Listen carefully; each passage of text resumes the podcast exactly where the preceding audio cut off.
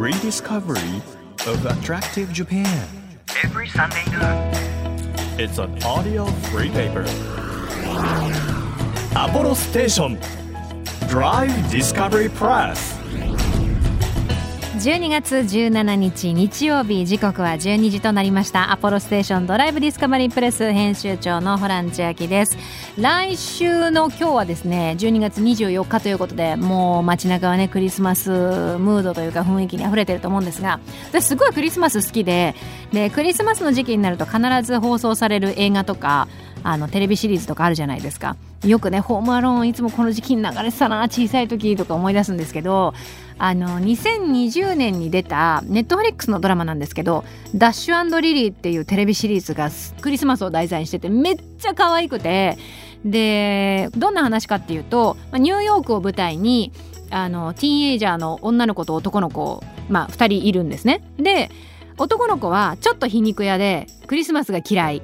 で女の子の方はすっごい前向きもう超寝垢みたいな。寝垢みたいな女の子でクリスマス大好き。でその女の子が本屋さんに「まあ、ウジュデア」なんか英語であのウジュデアっていうのは日本語にするとまるまるする勇気があるみたいな。やれるもんならやってみるみたいな感じの、まあ、タイトルがあってその本にあのその女の子がこういうことをこの本を読んだあなたはこういうことできますかみたいな挑戦状を書くんですよ。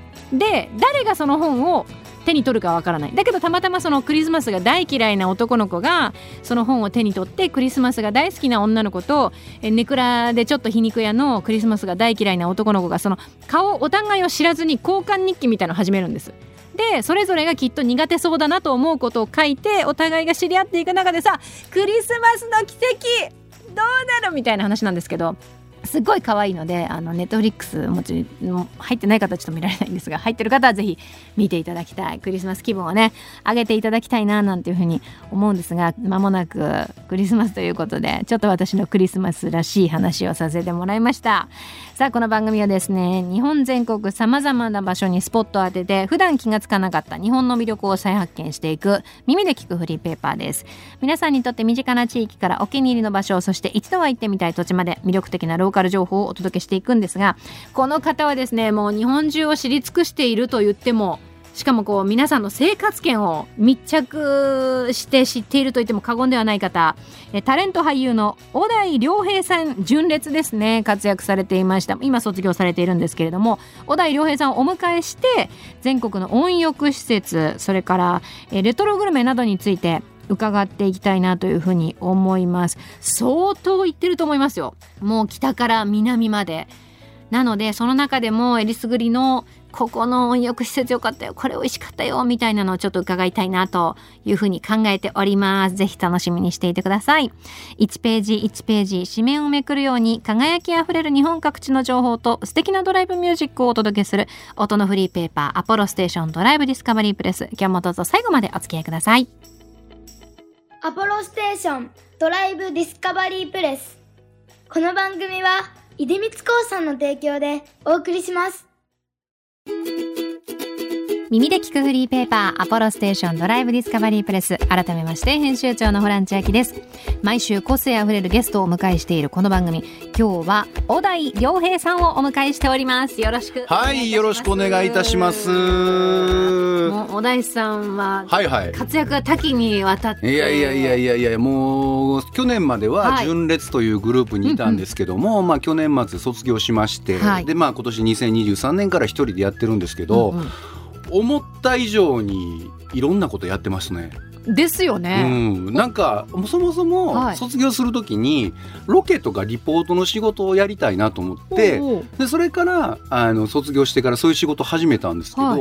そうそうなんか意外とコメンテーターの仕事をいただいたりとか、はあ、はあはあ。なんかねものすごくジャンルが広がっていくので、まあ、楽しいんですけど刺激的ではありますよね。いろんなことにチャレンジできて、う。んただあの日々入ってくる情報に溺れそうです。ああいろんなところからいろんな情報を得るので。で漏れていくんですよね。なんか記憶に残るものと残らないものがあって。確かに。そう。新しいものが入ってくれば来るだけ自分の脳みそのキャパって決まってるのでそうなんですよ。すぐ抜けてっちゃうし。そうなんですよ。だからそれとの戦いですよね。うん。その、まあ、グループでうん。活動されている時とはい。一人になった時と、なんかその心境の変化というかなんかありますか？これねだから意外となんかね自分的にもびっくりしてるんですけど、はい。もっとこうなんていうのかなうわ俺めっちゃ今新しいことやってるわって感覚になるのかなと思ったんですけど、意外とね仕事が地方が多いのでう。んなグループやってる時もコンサートとかライブで地方回りが多かったので、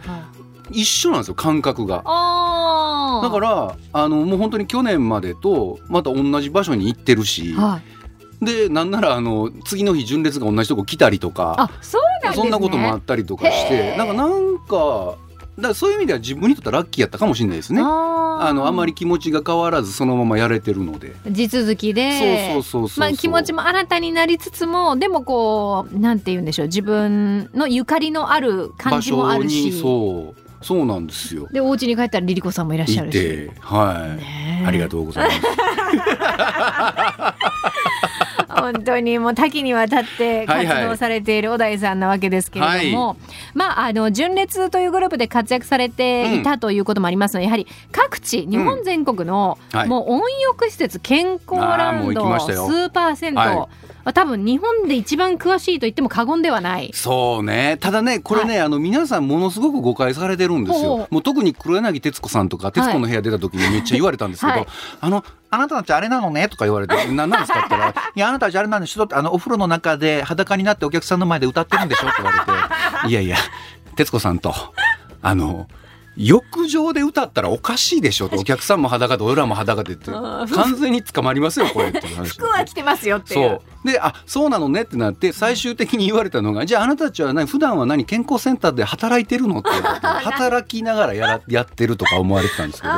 そうなんですね。そうなんでそういうことではなくて、うんうんで意外とね僕らもなんか日本全国のその温浴施設それは温泉地も含めて回ってるんですけど、実は健康センタースーパー銭湯で、僕たちがそのアーティストとしてコンサートとかライブをがやれるステージのある温浴施設って、うんうん。実は全国にそんなないんですよ。言われてみれば地元とか、うんなんでしょう自分が行ったことあるスーパー銭湯であったり、温浴施設そんなにあの大きい宴会場というかないでしょな,、うん、なかっそうそうそうたです。そうだから僕らが行ってたところって実は意外と限られたところを回っててはあで普段コンサートとかライブでたくさん行ってるように見えるのはうん温泉地なんですよ。なあホテルとか、ね。館とかそうそういうところに回ってるそういうのも全部含めるとたくさん行ってるんですけど意外とスーパー銭湯健康センターの数でいうともう決まったところを何回もやってる感じです。うん団体客を受け付けてるのってそもそもやっぱり旅館とかですもんねホテルとかね。じゃあその中から、はい。えりすぐりのもちろんでございますよ。ちょっと温浴施設をはい。今日は教えていただけたらなと思うんですが、はいはいはいはい。まず、ん。ここぞというのは一個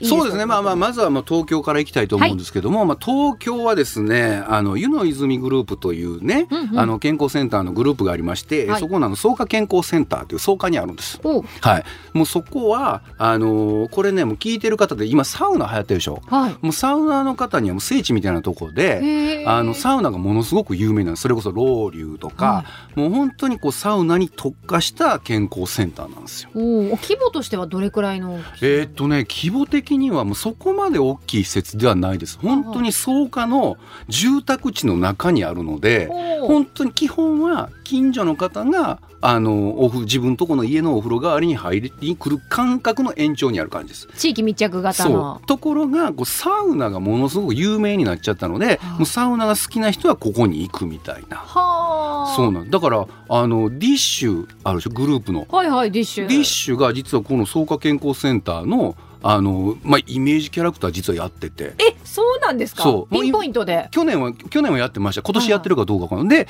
あのなんかあのそのサウナのそのなんかテーマソングかなんか歌ってて。へで実はその時に僕らは純烈で草加健康センターでいつも歌ってたんですけど「なんやそのディッシュ使うんやったらオラ使ってくれよ」って話になって。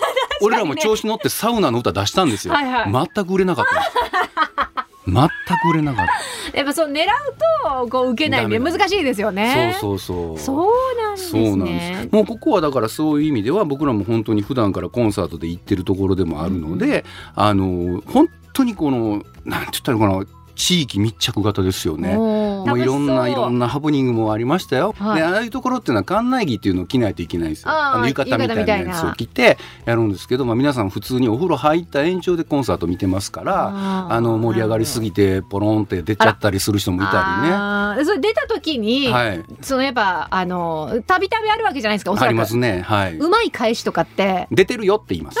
ストレートにストレートもに出てるよって。うそうです。出てるよっていう。いやでも本当にそれだけこう気持ちよくなって楽しんでくださってるっていうね証拠でもあるんでしょうけど。だからそういう風になってくれた方がまあ僕らとしてもありがたいしお店の方も喜んでいただけるというかだからやっぱりその会社だから向こうは、だから僕らのコンサート見ながら食べ物がたくさん売れて、うん。店としては儲かるから、うん。そっちの方がいいんですよね。うんうん。本当はそのなんかもう酒飲まんと歌聞いてくれたら嬉しいのになって思う時もあるけども、はい。それを言ってしまうと、ちょっといろいろと問題があるので。なるほそう。どなんて言うんでしょう。こうこういうステージとかアーティストはこうあるべきみたいなお客さんはこうあるべきっていうのを取っ払って、ね。はい、もうそれにこだわってたら健康センターではライブできないです。えー一番びっくりしたこととかありますか？一番びっくりしたのはねもうなんかうちのうち のリーダーのこれあのエピソードなんですけど、はい。うちのリーダーが、まあ、普通にお風呂入るんですよ僕らも合間の時間に。あそうなんですね。で入ってまだ初めの頃で館内の設備に慣れてなくて、はい。あの非常扉みたいなところからもうお風呂入ろうと思って入っていったら、はい。迷迷子だったみたいで、はい。脱衣所からねお風呂に入ろうと思って入ったらあのお客さんのいるロビーの扉開けたみたいで全裸でロビーに出たことがあるんですようちの こうあここはお風呂だなよし。でじゃあパッと開けたらロビーで。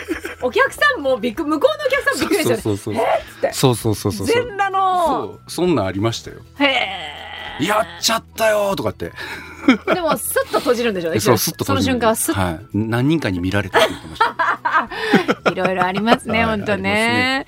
続いて、どうでしょう、ちょっと西の方だと。西の方だとまあ、えーそうですね。まあ大阪になりますけども、はいこの美濃スパーガーデンというところがありまして、はいまあ美濃市大阪のここはあのめちゃくちゃ規模がでかいです。ど、どれぐらいのイメージしておけばいいえっ、ですか？とねもう本当にあの伊豆あたりのなんか大きなホテル、はい鳩屋とかああいうところの感覚ぐらいでかいです。ええはいでも、その、な、なんていうんですか、け、健康、健康センターというか？健康センターなんですけど、はいあの宿泊施設が併設されてるのあでじゃあもう本当それホホテルみたいなもんですね。になってるんですね。ところがもう基本的にはスーパー銭湯なんですよ。うんで例えば吉本興業さんがもう劇場構えてるので、はいあの若手の芸人さんたちもそこでライブやってお笑いも見れるし、コンサートも見れるしっていうような場所ですね。エンタメ施設ですね、もうね。エンタメ施設です。でもここはもう関西の人はもうみんな知ってるっていうかもう僕も子供の頃普通に入ってたのではい。だから変な話大人になってから自分がまさかそこで歌う人になるとは思わなかったですよね。た 確かにね、はい。その子供の頃入ってた場所で、はい。そんな自分が大人になってこういう形で帰ってくるのそう。そうそう。そうそうもう全く思ってなかったからちょっと嬉しかったですね。親が喜びました「えあんたスパガーデンで歌うの?」って言われて。あそれだけもう地元の皆さんはよく知っている場所。そうですそうですそうです。ええその規模が大きいっていうことで例えばファミリーが多いとかどういそううですね。どういう方が多い？あの宿泊もできるということもあってあのもう本当に関西の本当に近郊からたくさん人が来るんですうん。よ。それはもう老若男女問わずで、うん。もうおじいちゃんおばあちゃんからお子様までで泊まれるからやっぱり家族連れで来られる方が多くて、で僕らがコンサートやったりとかする日はまたそのコンサート目当てで来る方がまた別でいたりするんですけど、実はここあのビュッフェすごいんですよ。へえ食事がマジやばいんですよ。関西でも指折りのビュッフェでバイキングマジやばいんですよ。何系が置いてある？全部あります。海鮮からお肉から全部もう寿司も食える肉も食えるしかもあの本当に食材とかにもこだわってるので、はいはいめちゃくちゃうまいんですよ。はあでスイーツとかも食べられるんですけどアイスクリームなんかもそれこそハーゲンダッツがそのまま入ってるんでもう自分で勝手に食べ放題ですよ本当に。へえ楽しそうここは本当食事が冗談抜きでやばいんで、うん、テンションそれはもう子供もそうですし大人も上がりますし、そう。だからもう本当にここに関しては本当に朝から行って一日遊べますね。うん。はい、でこの「萌えど温泉物語」さんのコンコンセプトで、い。なんかいわゆるそのその江戸時代を、はい。の縁日かなんかをこうモチーフにしたような、はあはあはあ要するに縁日の屋台みたいなのもたくさんお店の中にあるんですよ。はい。ら子供さん一日遊べるんですよね。射的やったりスーパーボールすくいやったりとか。なんか一日で夏祭りと、はい。その夏休みの旅行と、うんなんかホテルのビュッフェとみたいな全部体験できる。全部。だって入り口にはポニーいるしね。す動物もおったりとか。何でもありですね。何でもあり。だからねお笑いも見れてコンサートも見れてうん。だからもう本当に一日入れます。で夏場プールもあるんで。はあはあもう、はい。じゃあそそこに行けばももう一通り全部何でも揃ってます。でここねあの、はい。お風呂がはい。天空風呂っていうのがあって、うん。建物の一番上の屋上が露天風呂になってるんですうよ、はいはいはい。で箕面ってそもそもあの東京でいうところの田園調布みたいなとこなんですね。あちょっとあのなんていうの高住宅街、いといはい。で高台にあるんですよ、はい。でその子に立ってるから大阪の街が一望できるんですよ。じゃあ夜景とかもす夜ご景めっちゃ綺麗。だから露天風呂で夜景見れるんです普通に。えー、素敵じゃないですか。その伊丹空港とかはい大阪の街とか晴れてる日で日中だったらちょっと神戸の方も見えたりするんですけどもう本当関西一望ですよいいですね、はい。これ行ったら本当一日で足りないぐらい。ここはもう一日で多分足りないと思います。ですね。もういっぱいでイベントもたくさんやってるので、はい。そのイベント目当てに来ることも方もたくさんいるし、うんでそもそも箕面って観光地なんですよね。うんうん。滝があってでその散策路の途中にあるから、そこ行くついでに滝見に行ったりとか、あそういうのもできるんで。はい。ーもう一つまあ、まあ、東京、大阪行ったら次名古屋行きましょうかなということで、うんうん。まあ、ユートピア宝っていうのが名古屋にありまして、あのーまあ、ここはね、お風呂の数がものすごいんですよ。うんう。んはい、もう合計30ぐらいお風呂があるんですけどだからもういろいろさサウナも種類があってだから普通のもう僕らが好きな熱いサウナと、はい。あのミストみたいなサウナもゆっくり入れるようなサウナもあったりとかもうとにかくここは娯楽っていうよりもなんかね施設が充実してる感じ。例えばマッサージスペースとか、飲食スペースとかなんか中に入ってさらに中にお店がある感じ。そうだからあのお風呂もそうなんですけどこうちょっとこう別の目的で行ってもだ髪切るとこもあったんちゃうかな確か。あじゃあその普通に散髪もできるみたいな。変な話もうお風呂温浴施設だけどお風呂入らずに帰ってもいい感じ。いいけるぐらい。あのードライバーさんとかあの運転手でお仕事にされてる方なんかは、あの休憩にフラッと入ったりとかしてるみたいですよね。あーそうなんですね。そう少し休むとか仮眠するとかそういうのも使ってるみたいですよね。だ憩いの場ですよね、うん。本当ね。そう。でここもステージがあって、はい。でここは独特でステージがあるんですよ。で客席があるんですよ、はい。で客席の横にあの要するに飲食する皆さんのための厨房があるんですガラス張りの。はあはだから厨房で料理作ってるのを見ながら歌うんですよ僕ら。あへえ。もうじゃあ全部オープンキッチンじゃないオーですけど。プンキッチンみたいになってるんですよね。なってるんだ。なんか瓦のついた和風の感じなんですけど。へえ。で料理されてる方もちなみにちらっと見たり。そうそうそうそうそうたまあに。そう。であのステージの上に僕ら通ってる時からずっとなんですけどこの間も行ったんですよ、はい。ロケで。はい。だからずっと雨漏りの跡が治ってなかったですね。はい。い、い加減直したらええのにと思う。で何度もい 行くとその人たちがどどんな感じだったかっていうのももう覚えてるから。覚えてるから。そう。へえ温浴施設も詳しければ、やっぱいろんなとこ行かれてると、うん。その土地その土地の名物とかも、あのであったり美味しいグルメ、はい。お得意だと思いますので、ぜひ、うん。あの来週も来ていただきまして、はい。レトロマングルメ今ね番組という番組。やらせていただいてるんです。はい、でさまざまグルメ巡ってらっしゃると思うので、うん。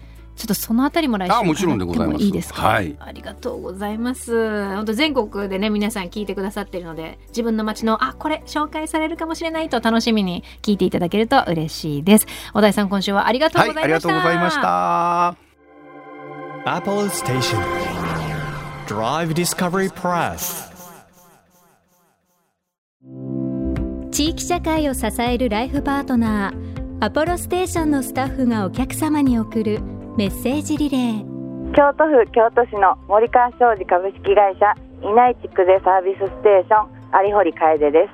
現在アポロステーションはそれぞれの町のさまざまなニーズにお応えするスマートよろずやを目指しています。国道171号線沿いにある当店では私が以前カフェを経営していた経験を生かして待合室でドリンクを販売することを考えています。コーヒーやカフェラテメロンソーダなどのメニューを考案中で中でも特に自信を持ってるのは研究に研究を重ねた濃厚なバナナジュースです。来年のスタートを目標に少しずつ準備を進めています。アポロステーションイナイティックでサービスステーションぜひご来店お待ちしております。あなたの移動を支えるステーションアポロステーション。東京 FM からホラン千秋がお届けしてきました。アポロステーションドライブディスカバリープレス今日は小田井良平さんをお迎えしまして温浴施設について伺ったんですがすごいですね。やっぱり本当に歴史って積み重ねるためにはやっぱ時間が必要なので長い間ね活躍されてきたこう純烈時代のあの経験によってさまざまな温浴施設ご存知だな当たり前ですけどと思ったんですがあのお風呂があってあるのはもちろん美味しいご飯それから今はもうエンタメ施設的な感じに、ね、なってるんだなと思ってびっくりしましたしその中でハプニングがあったり出会いがあったりで、ね、とっても素敵な場所をいくつか教えていただきましたのでぜひ皆さんも行ってみていただけたらなというふうに思います。さあこの番組では毎月テーマを設けてメッセージや写真を募集しております12月のテーマは癒しを求めてリフレッシュスポットということでもう癒しを皆さん年末欲してると思いますぜひぜひおすすめありましたら教えてください。情報を送ってくださった方の中から毎月3名様に番組セレクトのとっておきプレゼントを差し上げています。今月はゲストで来ていただきましたあの発酵にね大変お詳しいという小倉ひらくさんおすすめの発酵食品をプレゼントします。超豪華でした。もうバラエティセットという感じでいろいろ入っていますのでぜひ欲しいという方はメッセージを添えて番組ホームページからご応募ください。日本全国さまざまな場所にスポットを当てて日本の魅力を再発見していく耳で聞くフリーペーパーアポロステーションドライブディスカバリープレス。お相手は編集長のホラン千秋でした。また来週。アポロステーションドライブディスカバリープレス。この番組は出光興産の提供でお送りしました。